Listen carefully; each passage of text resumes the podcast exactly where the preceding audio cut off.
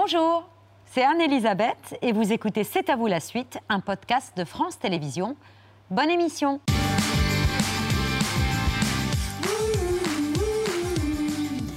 C'est à vous en direct jusqu'à 20h55 avec Mohamed, Pierre, Patrick et un film qui est à lui seul une réponse aux réticences, interrogations, voire hostilités de certains candidats à l'élection présidentielle sur l'accueil des réfugiés et des migrants en général. Un film qui ne nous incite pas à nous protéger de notre propre générosité, bien au contraire. Je cherche Lorenzo Cardi, c'est pour le poste de chef de cuisine. Le restaurant, du coup, le lieu de charme. Ah, mais c'est ici, c'est un foyer. C'est-à-dire Ce sont des jeunes mineurs en attente de papier. Des migrants. On a un peu extrapolé. Bienvenue au foyer. Si t'as le moindre problème, tu toques à ma porte. Bonne nuit alors. Tu m'entends quand je parle comme ça? Ah non, à peine, hein. À peine, à peine. Mais quel enfer Vous avez vu l'état de la cuisine? Moi, je peux pas tenir les horaires pour 70 personnes seules. Si vous avez besoin d'aide, vous demandez aux jeunes ici, ils attendent que ça. Enfin, c'est pas possible, ils sont combien Ben, Je t'avais dit, ils sont très motivés. Vous avez des planches et euh, des économes là. C'est quoi économe Ils ne savent rien faire. Ben oui. Ça, c'est cucu, ça, c'est la tétette. C'est ça qu'on veut, d'accord C'est quoi ça? Ça, c'est stylé, mais Non, c'est pas stylé, c'est crade. C'est un chemin fastidieux pour devenir chef. fastidié égal. Euh, égal, euh, compliqué. Vends-moi ton tata de veau là. La croisée des semaines entre la terre et la mer éclate sur le palais et arrondit la mise en bouche. J'ai rien compris. C'est magnifique ça, non?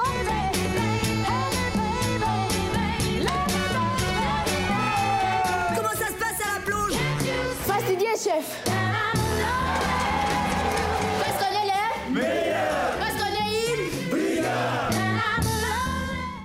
Bonsoir François Cluzet. Bonsoir. Ravi de vous recevoir pour parler de La Brigade, dans lequel vous incarnez le directeur bienveillant de ce foyer pour jeunes migrants, film réalisé par Louis-Julien Petit. Merci de votre présence à vous. tous les deux. Évidemment, ce film, il résonne tout particulièrement avec la- l'actualité, celle de la guerre en Ukraine. La France, prête à accueillir 100 000 Ukrainiens, peut-être plus, c'est un élan de solidarité qui vous touche, j'imagine Bien François sûr, c'est merveilleux. On retrouve la France qu'on aime, celle qui accueille en temps de guerre. C'est vraiment très difficile ce qui se passe. Je crois que vous en avez parlé juste au début de l'émission. Bon, voilà. Maintenant, bon, bien sûr, il y a la guerre, donc c'est notre devoir de les accueillir.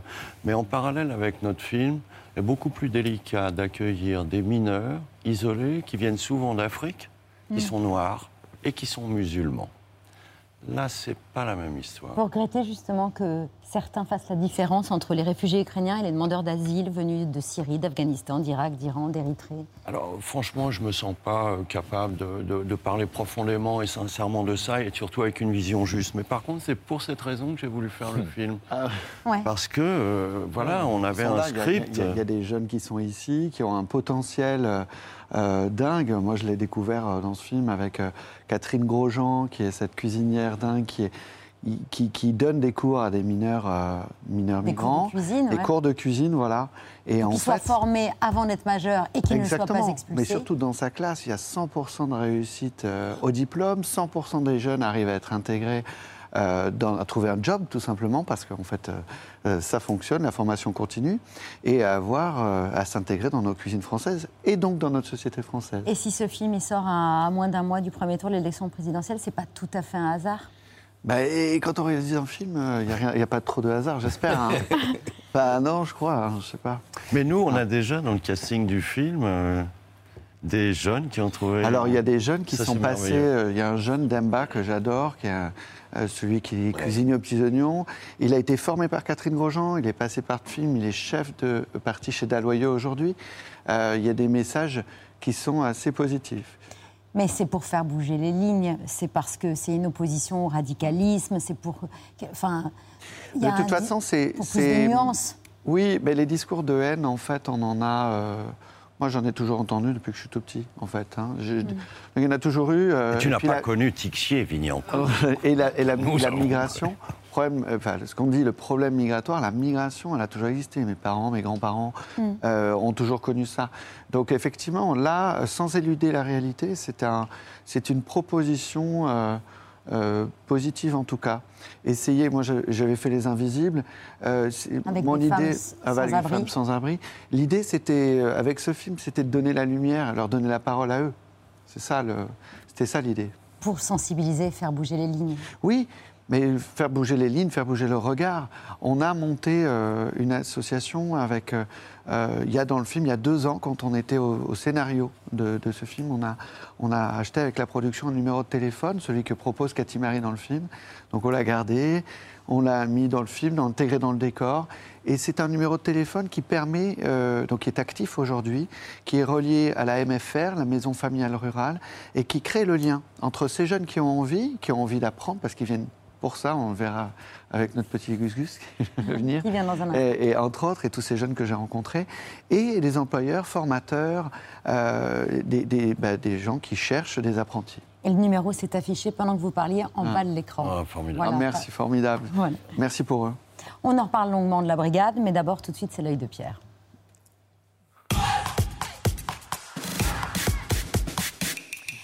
Pierre, euh, vos, votre œil, vos oreilles sont allées très souvent au merveilleux festival de jazz de Montreux, là où un jeune Suisse, Claude Nobs, a réalisé son rêve de faire venir les plus grands musiciens américains de jazz et les stars du rock sur les bords du lac Léman. Claude Nobs est mort d'un accident de ski en 2013, mais son, rêve reste bien vivant et la télévision suisse lui consacre un, un très beau documentaire, une très belle série documentaire. qui commence euh, dimanche soir et j'ai eu l'opportunité le bonheur de le voir. Montreux, c'est à la fois une petite ville, très très jolie, effectivement, au bord du lac Léman. La ville est calme, presque trop, euh, et en même temps euh, admirable, avec la montagne si proche euh, et ses chalets de légende. Et c'est là qu'à partir de 67, Claude Nops, euh, un jeune trentenaire, a le rêve d'inviter chaque année les plus grands jazzmen et rockers. The one and only. The one and only. Etta James, Nina Simone, Chick Corea, Herbie Hancock, Art Blakey, David Bowie, Dizzy Gillespie, Hermeto Pascoal, Sade, Ella Fitzgerald, Oscar Peterson, Leonard Cohen, George Duke, Bobby McFerrin, Miles Davis, Shaka Khan, It is mainly because I want to be able to share what I have. Whatever I have can be enjoyed. The music, the video, all the objects, the scenery, the cooking, it's all part of the idea to share. Et on pourrait faire durer jusqu'à 21h Claude Nobs montant sur scène pour, annoncer les- pour annoncer le, le casting. Elle et ils sont pratiquement tous venus euh, à Montreux euh, chaque année et ils ont fait de Montreux la capitale du jazz et souvent du rock. Et on pourrait euh, en parler pendant longtemps. Claude Nobs, fou de jazz depuis son plus jeune âge dans cette ville quand même très calme. euh, et où on peut même s'emmerder si on n'aime pas trop la montagne, s'il n'y a que la montagne. Mais il est devenu copain assez vite avec, les plus anciens s'en souviennent, Daniel Philippaki et Franck Teno, les créateurs du mythique, euh, pour ceux qui aiment le jazz, sur Europe 1 de la grande époque. This festival should be named Clyde Knobs Montreux Jazz Festival. He turned that sleepy village of Montreux, Switzerland, into a miraculous playground for great music. Many people who we count as stars today. C'est fou les castings de Montreux, parce qu'après les happenings et puis les concerts en plein air du début, il a ensuite fait construire une immense salle de spectacle. Des concerts enregistrés par le festival chaque début d'été, c'est les premiers jours de juillet, ont obtenu souvent les plus grandes récompenses. Et Claude, au fil des ans, a invité dans son chalet, où il y a plein de jukebox, plein d'instruments et de guitares euh, que lui ont euh, offert euh, tous ses invités, il, euh, il leur permettait à tous ces musiciens de s'oxygéner. Regardez Tony Bennett, avant de descendre, euh, jouer au bord du lac Léman. Euh, on le voit ici avec ses invités, il s'amuse, il se détente et devant le sourire de cet éternel enfant euh, qui savait que les rêves sont le sel de l'existence. Aretha Franklin fut l'une des premières et l'une des plus fidèles.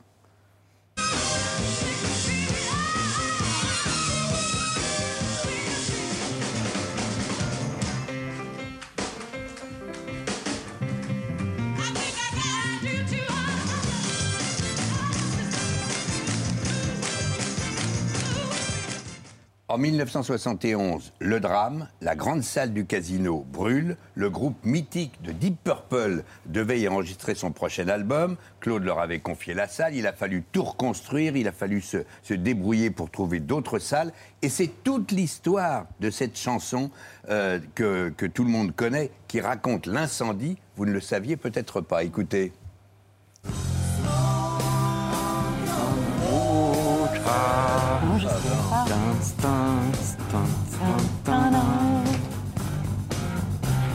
J'avais que 15 ans. Tu étais pas Et né. dans Smoke on the Water de Deep Purple, on parle de Funky Claude, et ben c'était Claude Knops.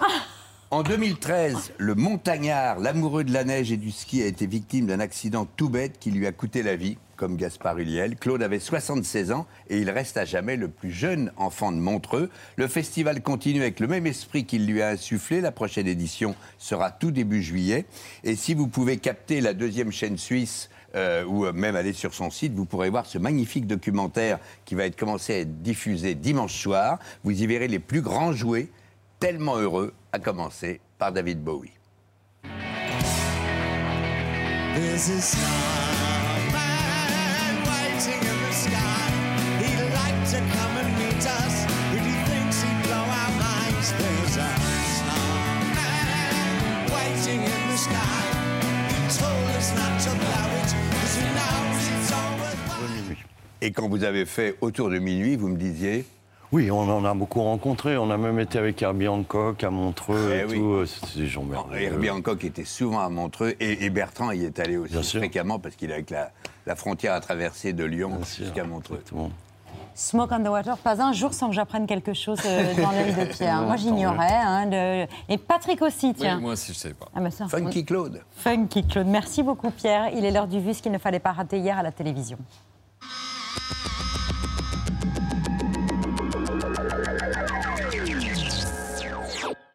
Il est 23h36 sur le sol japonais, la terre est en train de trembler.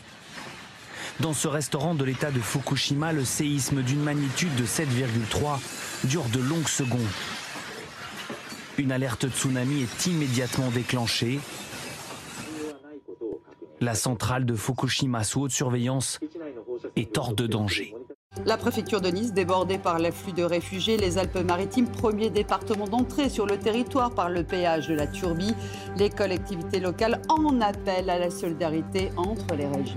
Vous aviez peur de quoi, vous Gabriel? Moi, j'avais peur que la Russie bah, elle lance une bombe nucléaire. J'ai surtout peur que le- la Russie envahisse l'Ukraine et qu'elle n'en ait pas terminé. euh, Et qu'elle ne s'arrête pas à l'Ukraine?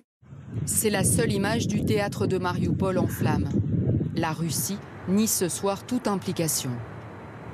Cette vidéo a été publiée pour la première fois il y a six jours. Un millier de personnes se seraient réfugiées dans ce théâtre.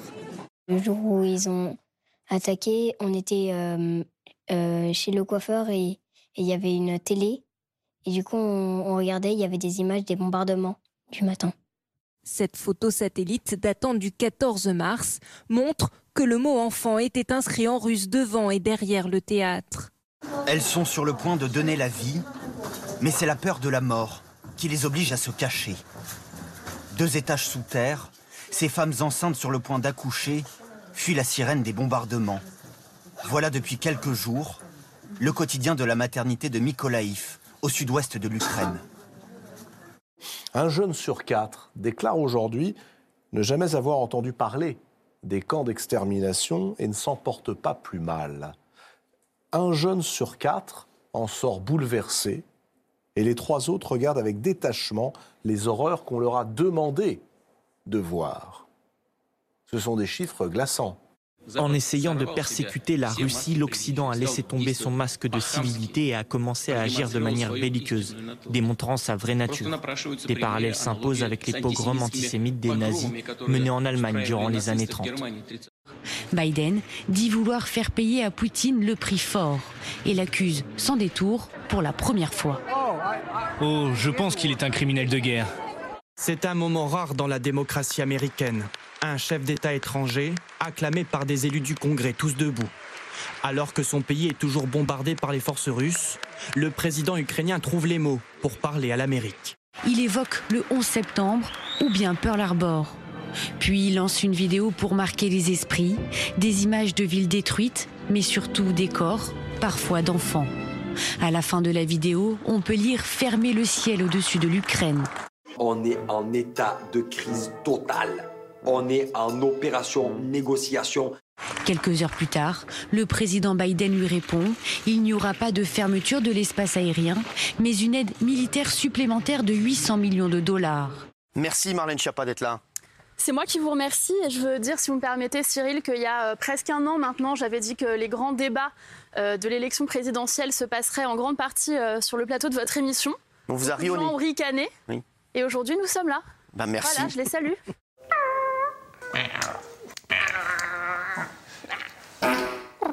Donc là, vous récupérez 7 milliards. Donc là, ce qui vous fait en fait une, récupération de 40 milliards. si on- Ah oui, ben, rien que ça, vous voyez. Or, la baisse de la TVA, c'est 12 milliards. Je vais vous laisser gérer mon budget si ça continue. hein. Ah oui, oui, oui. Des milliards d'euros débloqués pour aider les pêcheurs, les transporteurs, les agriculteurs et les entreprises grosses consommatrices d'énergie. Ce plan d'urgence a été annoncé cet après-midi par Jean Castex.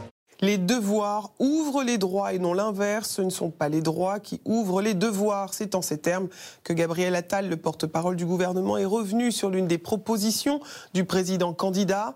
Emmanuel Macron propose en effet de conditionner le RSA à un minimum d'activité. Le printemps arrive C'est et ça, ça nous sympa, dis donc. tous. Regardez courir dans- la pampa, Voilà, s'occuper retrouver la nature, voilà, plein de choses qui, nous mettent du baume au cœur. Yannick Jadot, Yannick. Jadot voulait augmenter le carburant. S'il s'associe avec Anne Hidalgo, euh, là, avec les embouteillages, on ne s'en sort pas. hein. là, là, on est mort. Là, on est cuit.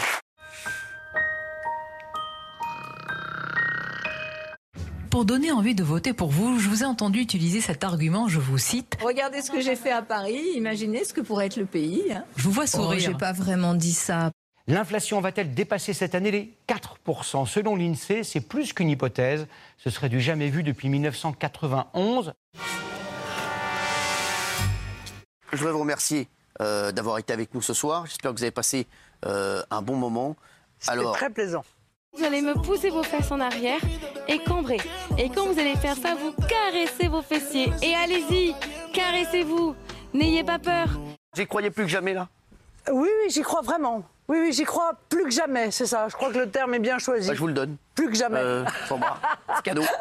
Miss Monde 2021 et Miss Pologne. Nous, on va se quitter avec euh, votre chanson préférée. Ah. Gérard Lenormand. Ah oui. La balade des gens heureux. Tu n'as pas de titre ni de grade. Merci. Mais tu dis tu quand tu parles à Dieu? J'ai l'impression que euh, Marine Le Pen veut me pécho. Merci. En général, les mâles s'accouplent avec le plus de femelles possible pour transmettre leur gène au maximum.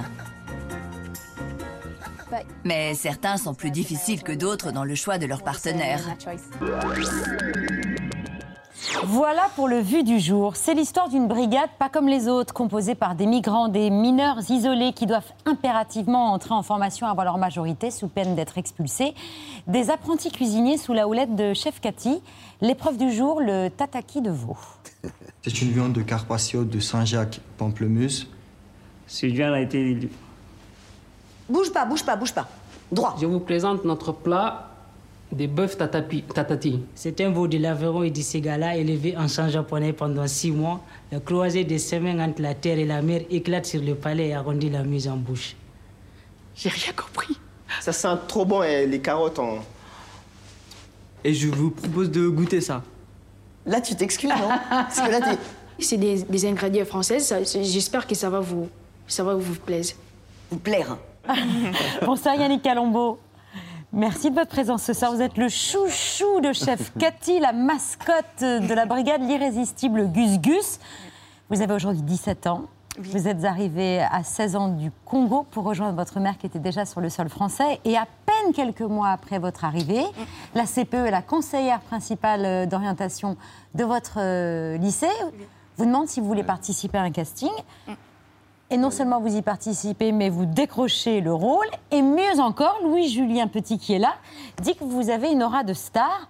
C'est quand même pas rien pour une première expérience au cinéma. Oui, c'est c'est fou, c'est. euh, c'est. euh, fou.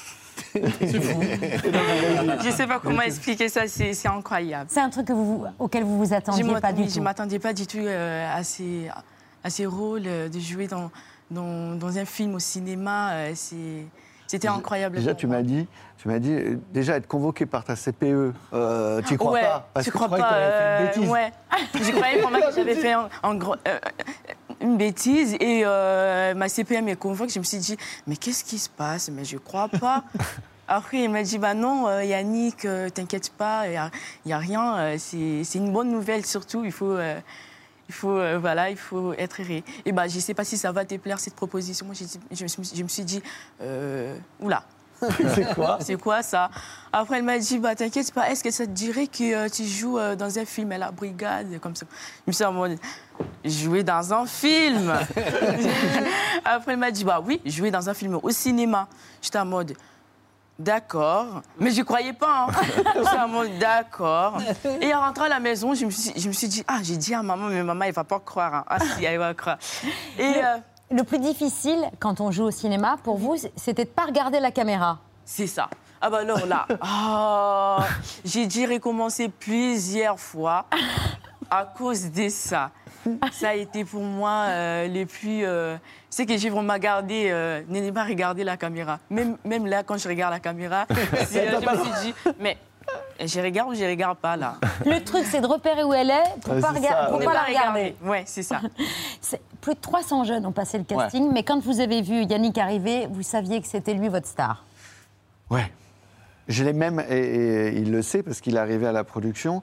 Euh, il, il était euh, donc il, a fait un rapprochement familial, un réfugié en rapprochement familial. Sa maman était en France, et donc moi je voulais Yannick. Je voulais Yannick, donc j'avais mis sa photo sur mon bureau. Je crois que pendant un mois tout le monde passait, et, et- et on m'avait dit oui, il faudrait peut-être un choix numéro 2 au cas où ça marche pas, parce qu'on attendait la- l'autorisation française euh, pour, pour, pour qu'il puisse travailler avec nous. Et, euh, et en fait, euh, on l'a eu. Et, et, euh, on me demandait des choix numéro 2, 3, machin. J'ai dit non, non, le choix numéro 1, il est là. C'est Yannick. C'est lui. Et le fait, c'est ce qui. Voilà. il est formidable, et le fait de filmer, de regarder tous ces jeunes, de les prendre en considération, ça Ouais. les a tous bouleversés. Mais bouleversé. Oui, en fait, euh, en fait, ces jeunes, ils viennent avec une envie. Ils viennent avec une envie d'apprendre. Donc, euh, il y a eu. euh, moi, j'étais un peu la Cathy Marie euh, en tant que réalisateur. C'est-à-dire que euh, il y avait beaucoup. C'est un film sur, euh, sur l'apprentissage. Quand on est passionné. vos apprentis acteurs. Ouais, quand on est des passionné, apprentis comme, comme- quand on fait un métier passion, bah, euh, comme moi réalisateur ou comme Cathy Marie cuisinière, on, on- on a envie d'évéilité de pédagogue. Et donc j'ai essayé de leur apprendre, mais il, se- mais il est prêt lui, hein. Il est prêt, hein. Je- euh, Ah bah, François, on il, il est, Je suis prêt. Le il est prêt à tourner, hein, je vous le dis. Hein. Non, on était, on était très épatés parce qu'évidemment, ils sont des amateurs, ils connaissaient rien. Et nous, avec l'expérience qu'on a, évidemment, on connaît comment ça se pratique. Ça ne changeait rien, puisque finalement, à l'action, ce qu'on connaît ne sert à rien. Donc c'était merveilleux de pouvoir échanger avec eux dans les grands yeux ébahis comme ça. Et surtout la façon dont Louis-Julien entretenait avec eux un rapport en même temps très bienveillant et en même temps relativement autoritaire pour qu'elles puissent faire ce dont il avait besoin dans son scénario. Parce que la particularité du, du film, c'est qu'il n'avait pas le scénario, il n'avait pas les scènes. Euh, on a tourné, donc il y en a 50 qui ont commencé le film. Dans le premier plan où Cathy Marie rencontre euh, les jeunes, c'est la première fois qu'ils se rencontrent. Et le dernier tourné est Ah. leur dernier plan. Le dernier plan de Gus Gus est le dernier plan qu'il a tourné. Donc on peut, le spectateur peut assister comme ça à cet éveil. Moi, je voulais, euh, comme disait François, euh, je voulais qu'ils aient la spontanéité, l'authenticité et, et la sincérité qui se dégage. Quoi, là, voilà. Et pour le personnage du, du directeur de Sens, vous rêviez de François Cluzet, mais vous n'osiez pas lui demander. Non. J'osais pas parce que parce que c'était un second rôle et tout. Puis mais il, il m'a appelé la- par l'intermédiaire d'un- d'un ami commun, Gérald, et il m'a dit "Tu penses à moi Tu m'appelles pas Il m'a engueulé. hein.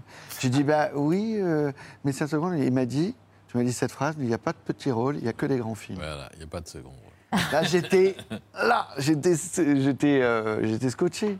Et puis il a donné, voilà, enfin, toute la bienveillance, tout le. Non, non, mais j'ai- j'ai- Ouais, moi je pense toujours ça, puis on est nombreux les acteurs. Il faut mieux être petit dans un grand film que grand dans un petit film. Alors quand cette proposition arrive, il y a tellement d'enrichissement à être en contact, D'abord, c'est un grand cinéaste, Mm. il l'a prouvé déjà. Mais d'être au contact de ces jeunes, c'était merveilleux. C'était...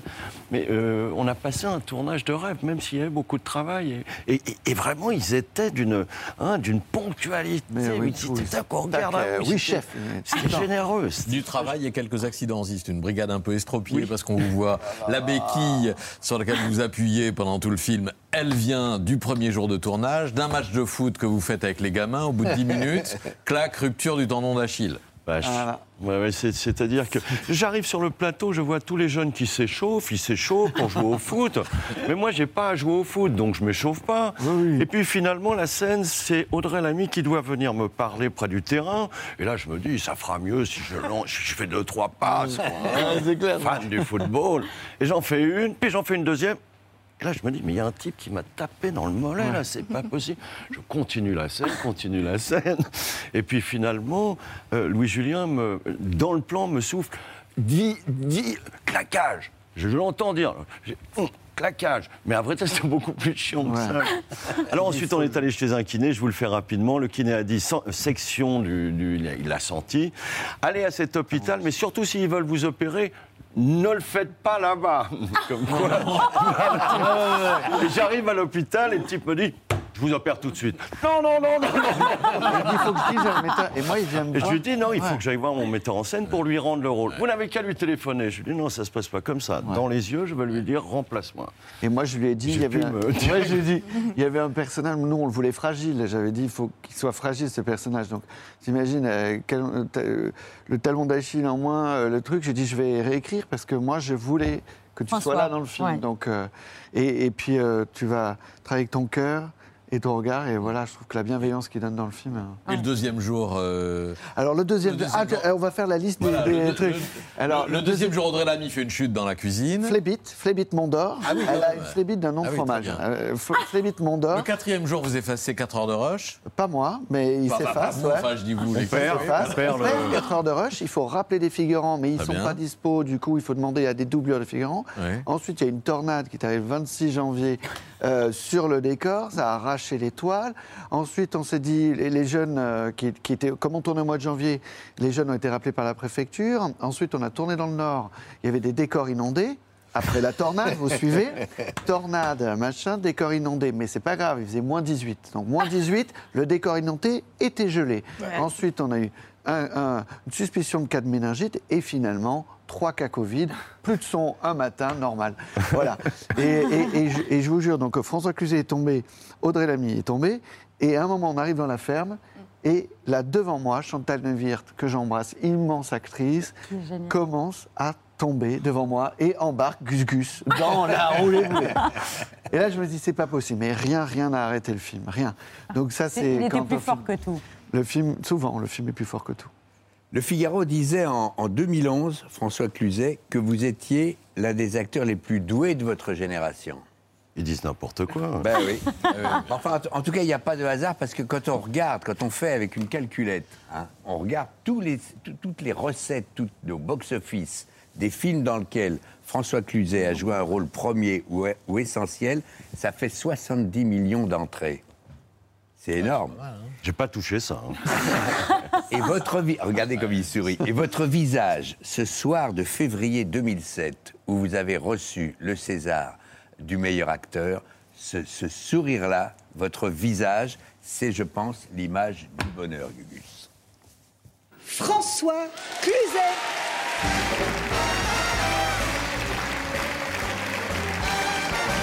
Merci. J'ai eu beaucoup de chance. Beaucoup de chance. Moi, un jour, Guillaume Canet m'a dit Tiens, tu veux bien lire ce scénario De la première page à la dernière page, j'ai vu que j'avais un grand rôle. Et comme dit Balmer, Jean-François Balmer, il n'y a pas de grands acteurs, il n'y a que des grands rôles. Le premier jour, j'ai découvert un metteur en scène, Guillaume, qui n'a eu de cesse, pendant les 15 semaines de tournage, de me valoriser. De me valoriser. Et je vous souhaite à tous de tourner un jour avec Guillaume Canet. Je vous remercie du fond du cœur. Ah, c'est beau. Hein. C'est super. Et, et c'est vrai que les distributeurs voulaient à l'époque un type plus connu. Et lui a dit, bah alors dans ce cas-là, je change de distributeur ou je fais pas le film. Oui, non, c'est formidable ce qu'il a fait, surtout avec son producteur Alain Attal. S'il avait décidé que je, je- je- je jouerais le film, et puis à l'époque, euh, le- un distributeur a refusé de lui donner l'argent dont il avait besoin, mais surtout lui a dit, en tout cas pas cet acteur. Et il lui a dit, alors ce sera pas toi, je vais trouver quelqu'un d'autre, parce que moi je veux cet acteur. C'est une chance formidable. Ouais, je suis reconnaissant. François, dans, dans la brigade, vous êtes euh, bienveillant, touchant et drôle. Oui, oui, drôle, faut le dire. Euh, euh, faut le dire aussi, euh, malgré vous, parfois, d'ailleurs, avec certains acteurs. Dans les petits mouchoirs que vous avez eu la chance, euh, où vous avez eu la chance d'avoir un petit rôle, j'ai envie de dire presque ridicule à certains moments, vous dites que pour, pour jouer certains rôles drôles, comiques et ridicules, il faut être sincère. Il faut montrer une forme de réelle sincérité. Oui, c'est-à-dire que moi, ce que j'aime beaucoup dans la comédie, puis j'ai eu la chance de faire aussi bien des comédies des drames, c'est que ça vire l'ego d'être ridicule. Les petits mouchoirs, c'était un grand plaisir, parce que tu sais que tu fais rire parce que tu es névrosé et que tu es monomaniaque. et moi, qu'on rit du fait que je sois ridicule, je ne peux pas te dire le plaisir que ça me T'as fait, t'as fait un petit J'adore film ça. après euh, Intouchable. Ah oui, petit Un- film. Un, c'est petit film qui un petit film d'auteur qui est. Mais, mais quand, Mais on est parle, quand on parle de sincérité totale, regardez cette archive, elle date de 1977. Qu'est-ce que c'est les cailloux, maman? Oh, mais tu peux pas te réveiller sans avoir déjà envie de poser une question. Alors, viens d'abord m'embrasser. Là, tu as bien dormi, mon grand chéri. Ah oui, j'ai fait un rêve formidable. Quel rêve, mon chéri. J'étais là-haut, à la surface. Oh mon Dieu, quel beau rêve.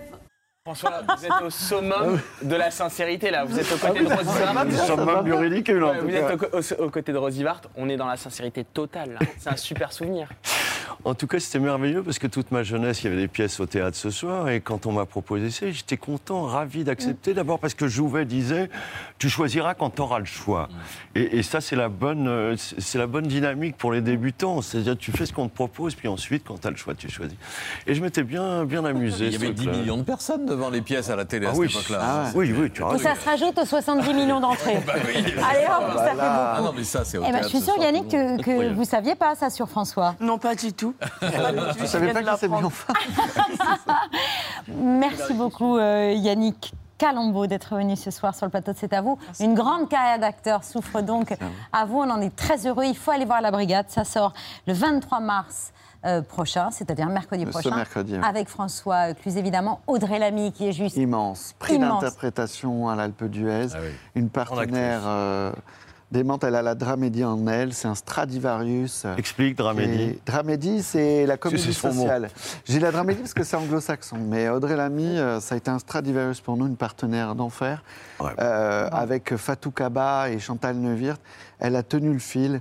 Et euh, c'est la, la- réussite du film. euh, et lui est dédiée, c'est elle quoi, qui porte Oui, le enfin. Et, et, et Yannick aussi. et Yannick, aussi. évidemment, Gu- notre Gus Gus Gus national. Gus, c'est mercredi euh, prochain au cinéma. Merci beaucoup Louis-Julien Merci Petit, merci beaucoup Yannick. Merci Euh, on vous garde François, on vous garde euh, parce que depuis aujourd'hui jusqu'à dimanche, c'est le grand retour du Festival de la bande dessinée d'Angoulême, empêché par la pandémie depuis deux ans. Une édition de- des retrouvailles marquée par l'actualité. Hier, c'est un concert de dessin exceptionnel en soutien au peuple ukrainien qui a conclu la cérémonie d'ouverture.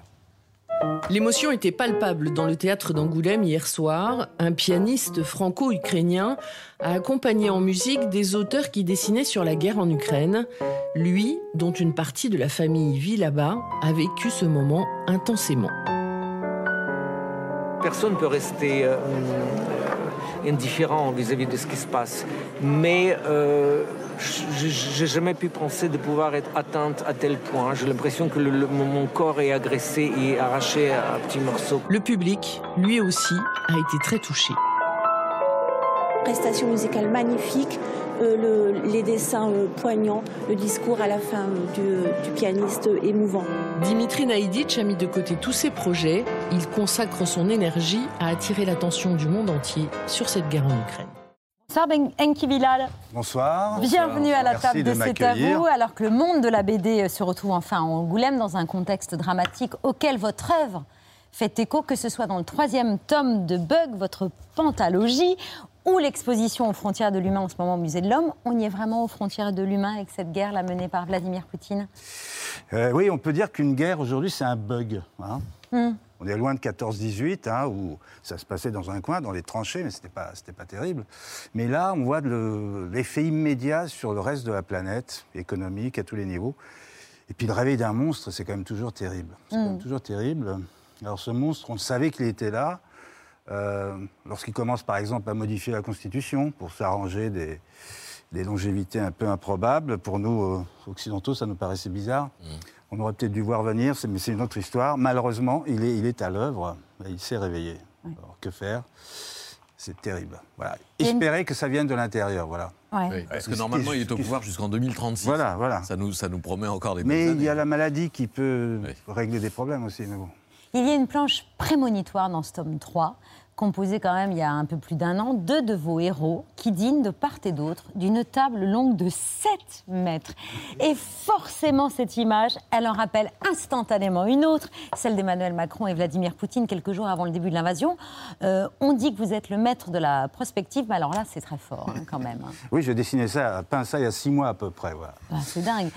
Écoutez, c'est alors c'est une tsarine en plus. Hein. Exactement, sauf une que tsarine, là, on est en Sibérie. La, le- la tsar et, est une et femme. Poutine, c'est quelque femme. part, il veut redevenir un tsar. hein. Je pense qu'il est Mm. davantage euh, dans l'idée de rétablir la Grande Russie que, que l'Union soviétique. hein. Donc, euh, avec les, ou- les outils de l'Union soviétique, par contre, ça, c'est pas, pas bien du tout. Euh, c'est alors, c'est une forme d'intuition, mais c'est aussi une forme de culture. Je pense que euh, les grands espaces, le froid, euh, la Sibérie. Et puis cette espèce de méfiance permanente d'un système où les gens se...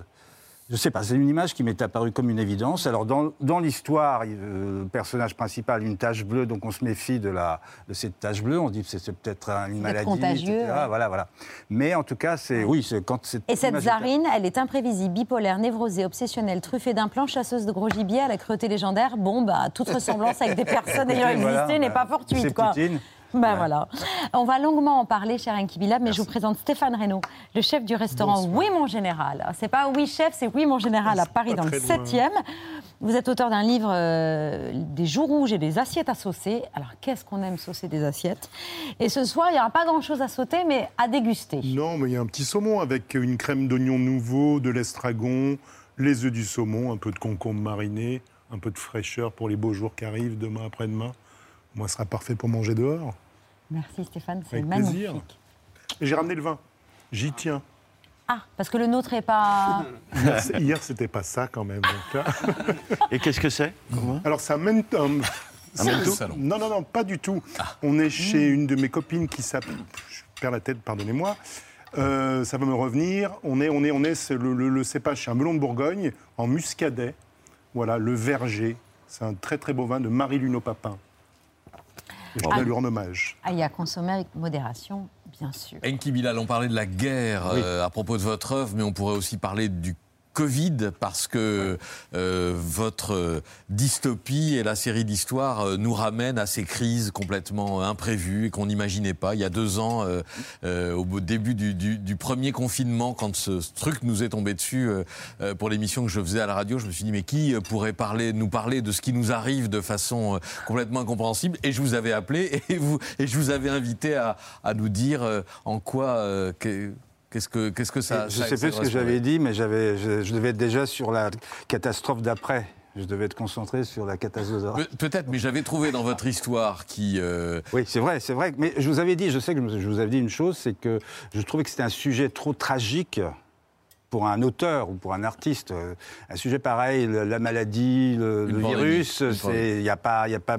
Parce que malgré tout, il y a beaucoup de dérision dans ce que je fais, y Mm. compris dans Bug. hein. Il y, a- il y a un second Ouais. degré, il y a, il y a- on- bon, alors que la- le Covid, ça fait pas rire vraiment, et on l'a, vu pendant les deux années qui viennent de s'écouler. Le point de départ, on le rappelle, euh, 2041, un bug numérique euh, généralisé qui frappe la Terre, les, euh, tous les systèmes numériques sont paralysés, les archives euh, disparaissent. numériques sont effacées, euh, le correcteur automatique n'existe plus, les journaux sont bourrés de fautes d'orthographe. Enfin, il y a, y a de- beaucoup de, euh, de conséquences euh, en cascade que vous avez imaginées. Ben, tout ça parce qu'on a. Alors, je me suis posé la question que, que nous arriverait-il si tout d'un coup on perd tout ce qui est numérique? On a tout transmis quand même à nos ordinateurs, à nos fichiers. euh, notre mémoire est devenue vive. Et n'est plus vivante. On parlait de mémoire tout à l'heure, j'étais euh, j'étais sidéré en même temps d'entendre l'extrait de François Bunel et Cyrulnik euh, Mm. quand ils parlaient de cette, euh, cette histoire de Shoah qui était inconnue par une majorité de jeunes. Enfin, c'est- c'est- c'est c'est glaçant, effectivement. Donc la mémoire, on, a- on- on perd la mémoire. Si, dans 10, 15 ans, même maintenant, je veux dire, on a tellement délégué. Mm. Donc voilà, c'est c'est un point de départ de quelque chose de- d'assez d'assez terrible et énorme. Et donc voilà, je imaginais qu'un personnage hérite malgré lui de toute la mémoire du monde, c'est intéressant aussi. Parce que là, on est dans le polar, dans, le, dans une espèce de, de récit un peu de- de- d'action. Depuis hier, euh, une partie de votre euh, univers est exposée au Musée de l'Homme à Paris. Et pour euh, C'est à vous, Camille Schmitt et Audrey Payas sont allés à la rencontre de quelques-uns des visiteurs de cette exposition.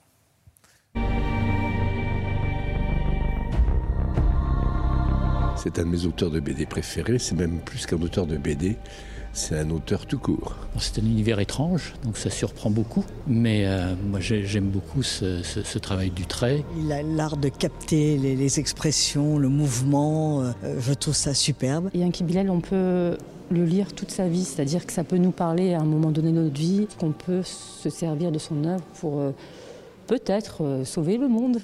C'est merveilleux. Oui, ça fait, plaisir, bien sûr. Non, non, je suis euh, très touché. Et en même temps, c'est vrai que euh, Aux frontières de l'humain, c'est le titre de, la grande exposition du musée euh, de, l'homme. Et quand on m'a proposé une carte blanche, je me suis rendu compte très très vite que tout ce que j'avais fait depuis quelques décennies maintenant était lié à cette thématique. Les frontières de l'humain, toujours ce côté jusqu'où on peut aller, le transhumanisme, etc. Bon, la folie des hommes, du pouvoir, euh, tout ce que vous connaissez, tout ce que vous commentez tous les jours. Bon, ben, on est, on est dans cette, euh, dans cette logique-là et on se trouve un peu au bord d'un précipice. En ce moment, on y est d'ailleurs. Vous hein. dites même que l'humanité s'est un peu arrêtée au XXIe siècle, qui repartira peut-être vers le XXIe. Là, Il y a l'histoire de la On fin de l'histoire. Il y a- l'histoire de la Bah fin de l'histoire. bien sûr. Euh, non, mais c'est vrai que déjà la chute du mur, ça a signifié déjà quelque chose de. D'ailleurs, on, a- on en paie les conséquences aujourd'hui hein, de ça. Mm. Euh, 30 ans après, quand même, c'est fou. Hein. Euh, oui, moi je dis des choses qui ne sont pas toujours forcément Non, mais justes, hein, vous- mais je. vous- En revanche, vous dites que le rôle de l'artiste, c'est d'avoir toujours un temps d'avance. Et Babette l'évoquait, c'est incroyable le nombre de fois où vous vous êtes projeté et, et que vous aviez vu juste. Ouais. Malheureusement, c'est souvent des choses négatives. Ouais. Je vais essayer de prévoir quelque chose de, de joyeux pour le. Non, parce que moi, je me souviens d'une planche en, en 98, Le Sommeil du monstre. C'était un, au- un autre monstre, mais vous annonciez déjà, c'était pas, les- c'était pas les deux tours, mais avec l'obscurantisme religieux, vous vous tapiez le Chrysler Building. hein. Oui, absolument. Non, non, c'est. c'est- Mais alors, ça, je, je vais rendre hommage aux journalistes. Un peu, je fonctionne comme eux. euh, mais je m'arrête, moi, à un moment. Enfin, je m'arrête pas. Vous, vous êtes obligé de vous arrêter parce qu'à un moment donné, il faut vérifier. Devant la ouais. etc. Puis il faut passer à un autre euh, élément d'actualité. Alors que moi, je creuse un peu une thématique et j'ai la liberté d'aller dans cette zone qu'on appelle l'imaginaire, la prospective. Et là, j'ose des choses. Alors, en fait, je me suis énormément euh, renseigné sur les talibans en- au, milieu des années 90 en Afghanistan. Et c'est comme ça qu'est né, en conjuguant ça à l'éclatement de la Yougoslavie, qu'est né le sommet du monstre. Et donc, imaginez qu'on puisse s'en prendre au symbole de l'Occident. hein, c'est- plausible et c'est arrivé, effectivement. Et un jour, vous allez nous annoncer que les demain, euh, les lendemains vont chanter. Mais c'est ce que je disais, je, donc je vais essayer d'imaginer quelque chose de joyeux, vraiment, je, je vous promets. Oui, parce qu'il reste encore deux, deux tomes, c'est ça? Oui, et ça finit bien, hein, ça finit Ça finit Oui, bien, oui, voilà. oui, je- je- ouais. Donc les là, c'est le troisième qui sort. Ah, c'est le troisième, oui. Ouais, il en reste encore deux. Je connais la fin, je ne sais pas comment je vais y arriver, mais je connais la fin. Et la fin est heureuse. Et c'est pas du tout euh, divulgaché que de le dire. Rendez-vous avec Enki Bilal au cinquième tome pour une fin heureuse. Tout de suite, c'est la story immédiate de Mohamed Bouafsi. Je te tourne, je te vois même pas. Samedi, on le souhaite, le 15 de France aura un grand chelem euh, à son CV. Oui, François, je sais que vous êtes un grand fan de sport. Alors, il faut le rappeler, Pierre, vous aviez produit en 1998 Les Yeux dans les Bleus, ce documentaire exceptionnel qui nous emmenait dans les coulisses de l'équipe de France de Zinedine Zidane. Samedi, à 14h, France 2 vous propose Les Yeux dans les Bleus, mais en version Rugby, un documentaire Inside qui nous embarque euh, dans l'épopée du 15 de France euh, dans le tournoi des Six Nations. En cas de victoire, samedi à 21h, comme le disait euh, Babette, contre l'Angleterre, eh bien la France remportera son dixième Grand Chelem et 26e tournoi. Dans ce documentaire, on découvre l'envers du décor, des séquences rares, comme ce discours du sélectionneur Fabien Galtier contre l'Écosse à la mi-temps. Il est un peu suffisant. Hein, lâchent un peu, on est moins nombreux au sol, on est moins virulent au sol, on est moins agressif au sol, on est moins agressif sur l'homme, on subit les plaquages. Il faut monter un peu en intensité. Il faut monter un peu en intensité. Parce qu'eux, ils vont monter. D'accord Il faut qu'on monte un peu en intensité. On est, on est, oh, il, manque, il nous manque ça. Il nous manque ça. Sur l'intensité, hein, sur le combat, sur euh, la simplicité des choses qu'on doit faire. Deux, sur le porteur de balle. En en défense, deux, plaquage à deux, d'accord Et on circule. Il faut qu'on monte en intensité. Alors Pierre, vous le savez, hein, c'est des images très rares hein, de découvrir, l'intérieur d'un vestiaire. C'est c'est quelque chose d'assez rare. On a demandé à Cédric Baudou, le co-réalisateur du documentaire avec euh, Jean-Philippe Huneau, euh, ce qu'il avait appris de cette aventure humaine qui avait duré de longues semaines. Ça a surtout confirmé une chose, c'est que euh, une équipe se crée euh, par son jeu, ce qu'elle- le jeu qu'elle produit, mais surtout aussi par ce qui se passe en dehors du jeu. Et euh, ça n'a fait que confirmer euh, ce que j'ai vu depuis des années et des années, c'est qu'un groupe ne peut pas gagner euh, sans des liens particuliers. Cette sélection, parce que c'est une sélection, est en fait une véritable équipe. Euh, parce que c'est pas toujours facile de faire jouer des joueurs qui sont pas des mêmes clubs ensemble, qui se voient pas toujours, etc. Et là, on a vraiment le sentiment que c'est une équipe et c'en est une. C'est-à-dire qu'ils sont, euh, ils sont potes. C'est une bande de potes. Samedi à 14h sur France 2, dans une si longue attente, vous allez vivre pendant quelques heures au sein euh, des Bleus et découvrir l'atmosphère qui y règne, à l'abri des regards et notamment une séquence très forte. J'aime dans ce documentaire, c'est les séquences où euh, il y a une vraie communion avec le public. C'est-à-dire qu'il y a une séquence notamment en Écosse, où, euh, qui est une séquence un peu centrale d'ailleurs dans ce doc, parce que c'est un peu le moment où on voit la ferveur, les joueurs vont voir le public, et on sent qu'il se passe quelque chose avec cette équipe. Euh, ils génèrent euh, une attente, euh, et je crois que c'est- le passage que je préfère dans, ce film. On les sent simples, il y a une vraie humanité dans cette équipe et dans, dans ce qu'elle communie. Euh, dans ce qu'elle- dans ce qu'elle communique avec le, le public, ouais. Babette, notre petit, notre petit chouchou. euh, Antoine Dupont est Ah. le héros de ce documentaire puisque c'est le Meilleur joueur joueur du du monde. monde. Le meilleur joueur du monde est français, euh, c'est Antoine Dupont. Et ne croyez pas que nos joueurs de rugby sont, euh, ne sont pas des grands sensibles. Parfois, ils sont capables de pousser la chansonnette. Vous allez reconnaître les paroles d'un des plus grands artistes français.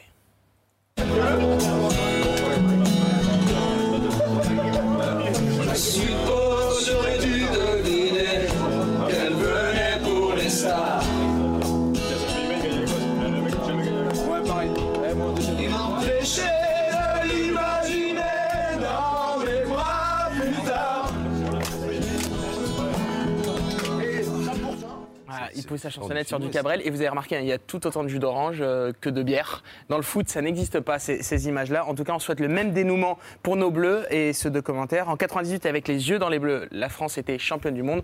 On espère que samedi, Ah. vers 23h, l'équipe de France remportera ce grand chelem. Et tu parlais de collectif, tu vois. Moi qui suis un fan de football, finalement, le collectif, je l'ai perdu au football et je le retrouve au rugby. absolument. Et donc, T'as je suis dingue maintenant du rugby parce que je vois vraiment une équipe évoluer ensemble. Et le l'esprit aussi, la Oui. qualité de l'esprit qui s'est perdu au foot. Il faudrait changer les règles du foot, certaines règles. leur faudrait demander au rugbyman Par de jouer au foot. l'expulsion temporaire, moi je suis pour ça au football, ce serait bien comme C'est vrai que rugby. ça existe au rugby. Oui, tu as raison. débat. Vachement bien. Bah Sur une ouais. faute. C'est une équipe aussi. Pardon La cuisine, c'est une vraie équipe aussi. Oui, le cinéma aussi. Bah, absolument. Et à la télévision aussi. Voilà. Et bien sûr. Voilà. Et maintenant, C'est je très, dis, très euh, bon, OK, c'est l'heure de Bertrand Chameroy et tu me dis. Oui, chef. Voilà. Chef, oui, chef. Aujourd'hui, je l'ai soufflé. Non, pas du tout. Bonsoir à la une de ce 17 mars, de la joie, de la gaieté, de la bonne humeur, un anniversaire. C'était il y a deux ans, jour pour jour. Je sais que je vous demande de rester chez vous. Après le confinement dû à une pandémie qui paralyse le monde entier depuis deux ans. Une opération militaire lancée en Ukraine. Après la pandémie, la guerre en Ukraine et la menace nucléaire, il y en a un peu plus. Je vous le mets quand même. Moi, je, je- je suis très inquiet sur une crise alimentaire à l'échelle internationale. Ça fait plusieurs semaines que j'alerte sur un véritable risque de famine dans 12 à 18 mois. Wouh Eh bien, restez avec nous s'il vous reste encore un peu d'espoir. Dans quelques semaines, encore plus de drames, le retour de la peste bubonique, la troisième guerre mondiale et un nouvel album des trois cafés gourmands. Elle est pas belle la vie Ah, on va se régaler. Quelle époque Moi, je les aime, mais c'est que ces leurs chansons me restent dans la tête pendant des semaines. Dans le reste de l'actualité, un décompte. Hier, combien de jours restait-il avant le premier tour de la présidentielle? 25 jours, 25 jours, 25 jours, 25 jours, 25 jours, 25 jours, 25 jours, 25 jours. Oui, Hier, à 25 jours, 25 jours, 25 jours. v- Hier, donc, du premier tour, Éric Zemmour a dévoilé son affiche officielle de campagne.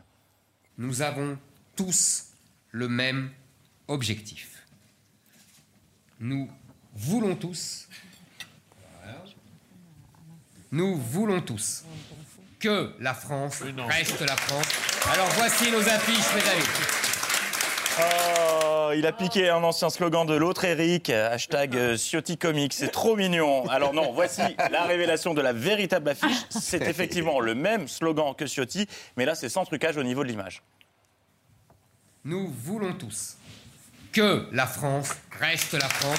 Alors voici nos affiches, mes amis. D'accord, bah alors, pardon, mais c'est pas Zemmour sur la photo, là. C'est plus du graphisme, c'est la cellule effets spéciaux de George Lucas qui a pondu l'affiche, il devait être très sympa le brief. Je m'en fous, vous mettez tous les effets que vous avez, je veux que ça ressemble à un filtre Snapchat, je veux des cheveux, je veux des yeux de personnage Pixar et avoir l'air gentil, vous mettez le paquet, je veux rien savoir. Présidentiel toujours aujourd'hui, Emmanuel Macron, alors attention, pas le président. Le candidat. Présenter son programme au cours d'une conférence de presse euh, concise, rapide, efficace, durée 4h09, ressenti 4 ans et demi. Voici les journalistes au début de la conf. que je ne considère pas Les voici comme à la fin. fonctionnement satisfaisant. Je considère qu'aujourd'hui, nous devons, sérieusement, fallait poser deux jours de RTT pour tout regarder. Donc, si vous n'y voyez pas d'inconvénient, Patrick l'a fait au début de l'émission, mais j'y reviendrai plutôt demain. hein. D'ici là, faisons un détour par l'île de Hier soir, le ministre de l'Intérieur, Jean Toussaint Darman, a été l'invité de Corsia Castella. Et fidèle à sa nouvelle stratégie de séduction, il a une nouvelle fois voulu faire croire qu'il était corse.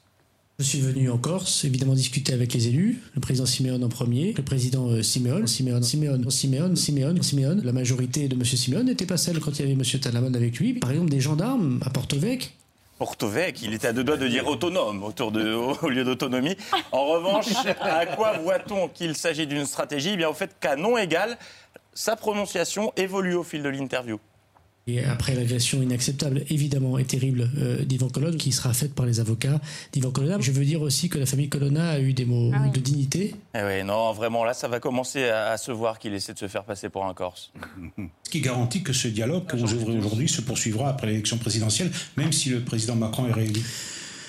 Cresce speranza, popolo ha inculato Même des fois, il y a eu des interruptions, les promesses n'ont pas été suivies.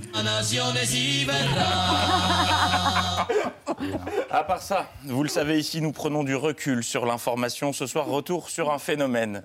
La semaine dernière, dans l'ABC, la France entière découvrait le discret regard de Anne-Elisabeth Lemoine lorsqu'elle tente d'observer les faux poils d'oreille de Thierry Lhermitte après avoir été alertée par Mohamed. Sofiane, rencontre toujours deux fois. Qu'est-ce que ça veut dire? Effectivement, bah, je le dis souvent, c'est vrai que ben, bah, de par mon physique, enfin tout simplement. euh, Un regard qui a fait le tour du monde, hein, The Eyes of the Babettes, comme on l'appelle désormais aux États-Unis, un regard qui a inspiré la planète entière, et notamment ma chouchoute. Oui. Valérie Pécresse, qui hier, en meeting à Meaux, a cherché des faux poils dans les oreilles de tous ses militants.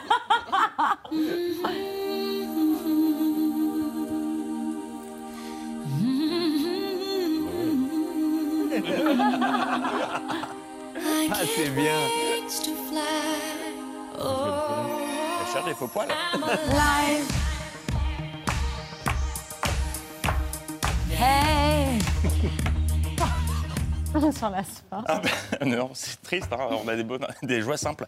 Un meeting perturbé par l'intrusion d'un homme, mais il en fallait plus pour troubler Valérie Pécresse, qui ne s'est pas démontée grâce à ses talents d'actrice. et qui en paye le prix parfois du sacrifice ultime. Oh, moi aussi, je, déteste les assistés. Il y en a marre. Il a des assistés. Tous en garchère, les gilets jaunes, tous en garchère, on n'en peut plus. Valérie, je t'aime. Je t'aime.